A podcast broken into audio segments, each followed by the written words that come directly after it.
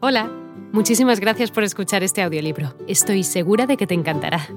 Me llamo Ana y a continuación podrás disfrutar de un previo del libro completo. Si te gusta lo que escuchas podrás descargártelo completamente gratis desde mi web, www.escúchalo.online. Un abrazo. Para alguien como yo es una sensación muy extraña escribir un diario no solo porque nunca he escrito, sino porque me da la impresión de que más tarde ni a mí ni a ninguna otra persona le interesarán las confidencias de una colegiala de 13 años. Pero eso en realidad es igual. Tengo ganas de escribir y mucho más de desahogarme y sacarme de una vez unas cuantas espinas.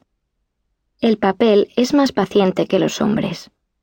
Me acordé de esta frase uno de esos días medio melancólicos en que estaba sentada con la cabeza apoyada entre las manos, aburrida y desganada, sin saber si salir o quedarme en casa.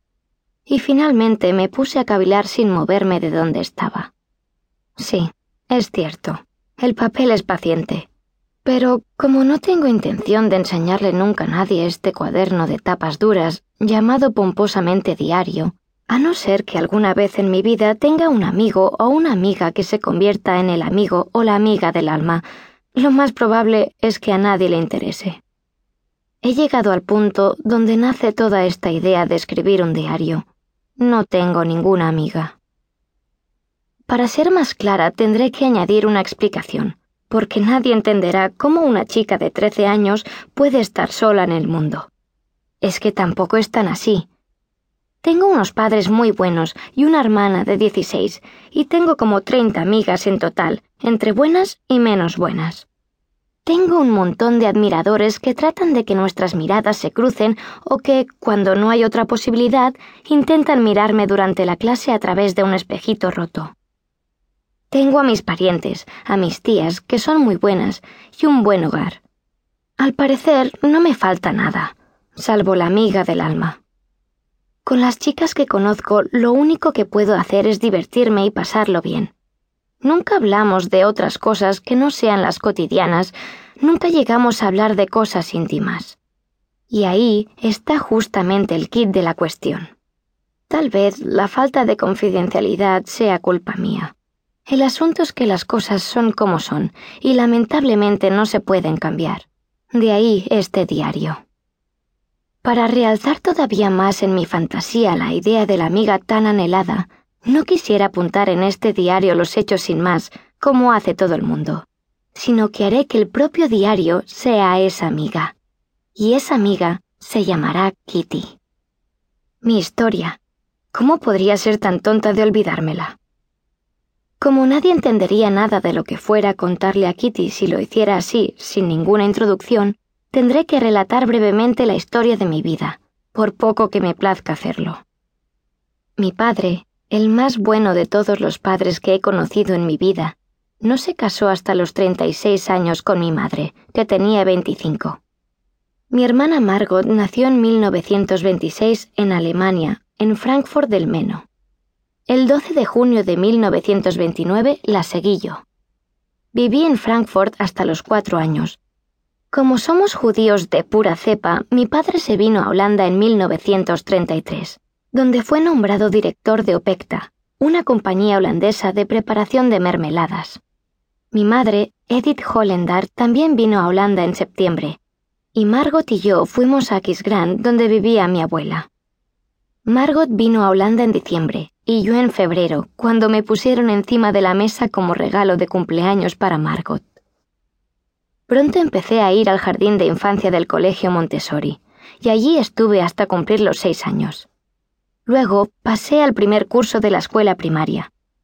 En sexto tuve a la señora Cooperus, la directora.